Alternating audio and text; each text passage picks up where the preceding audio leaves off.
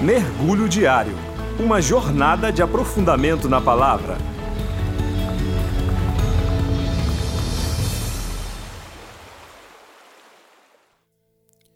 Olá, eu sou Rafael e quero convidar você a mergulhar comigo hoje no texto de Hebreus 8, do versículo 1 ao 5, que diz assim: O ponto principal do que estamos dizendo é este temos um sumo sacerdote que se assentou à direita do trono da majestade no céu.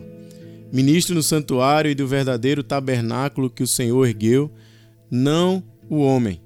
Pois todo sumo sacerdote é constituído para apresentar ofertas e sacrifícios. Por isso era necessário que este sumo sacerdote também tivesse alguma coisa a oferecer.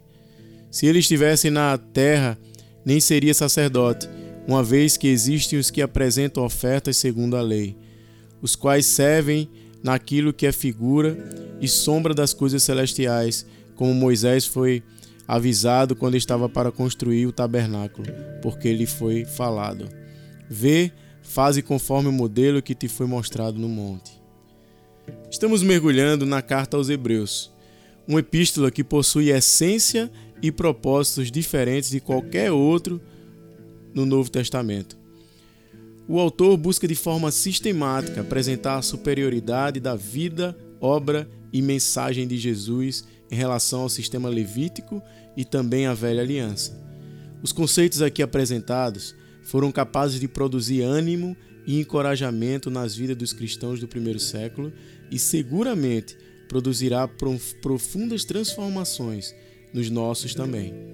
Segundo Moody, Nenhuma outra carta responde tão claramente o porquê do sacrifício de Cristo e da redenção oferecida por intermédio deste sacrifício.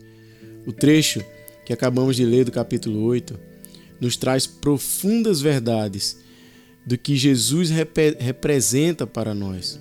O versículo 1 inicia de, fórmulas, de forma especial, declarando uma verdade que precisa de forma urgente ganhar nossas mentes e corações.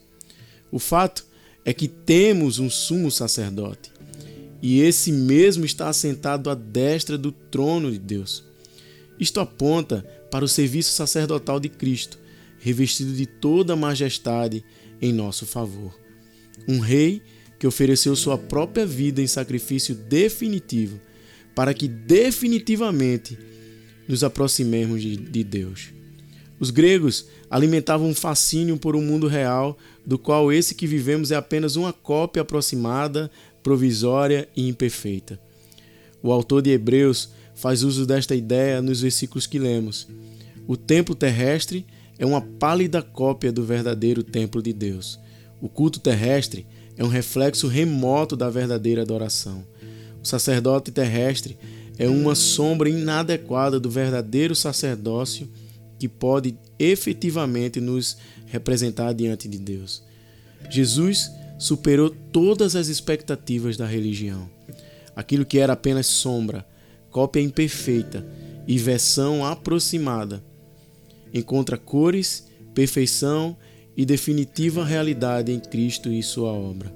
O verso 3 afirma que todo sacerdote precisa ter algo para oferecer. Cristo ofereceu tudo a nós. Ele ofereceu sua própria vida para que de nada sentíssemos falta. O ser humano, antes faltante, em Cristo encontra completa suficiência. Agora permita-me usar a famosa letra dos titãs para te perguntar: Você tem sede de quê?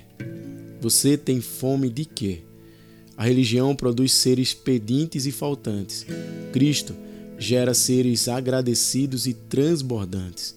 O que te faz falta no dia de hoje? Qual a sua principal necessidade? No reino de Deus não há crises que não possam ser superadas. Que esse sumo sacerdote te visite no dia de hoje com graça, verdade, amor e misericórdia, que de nada tenhas falta, pelo simples fato de nele estar. Que Deus te abençoe.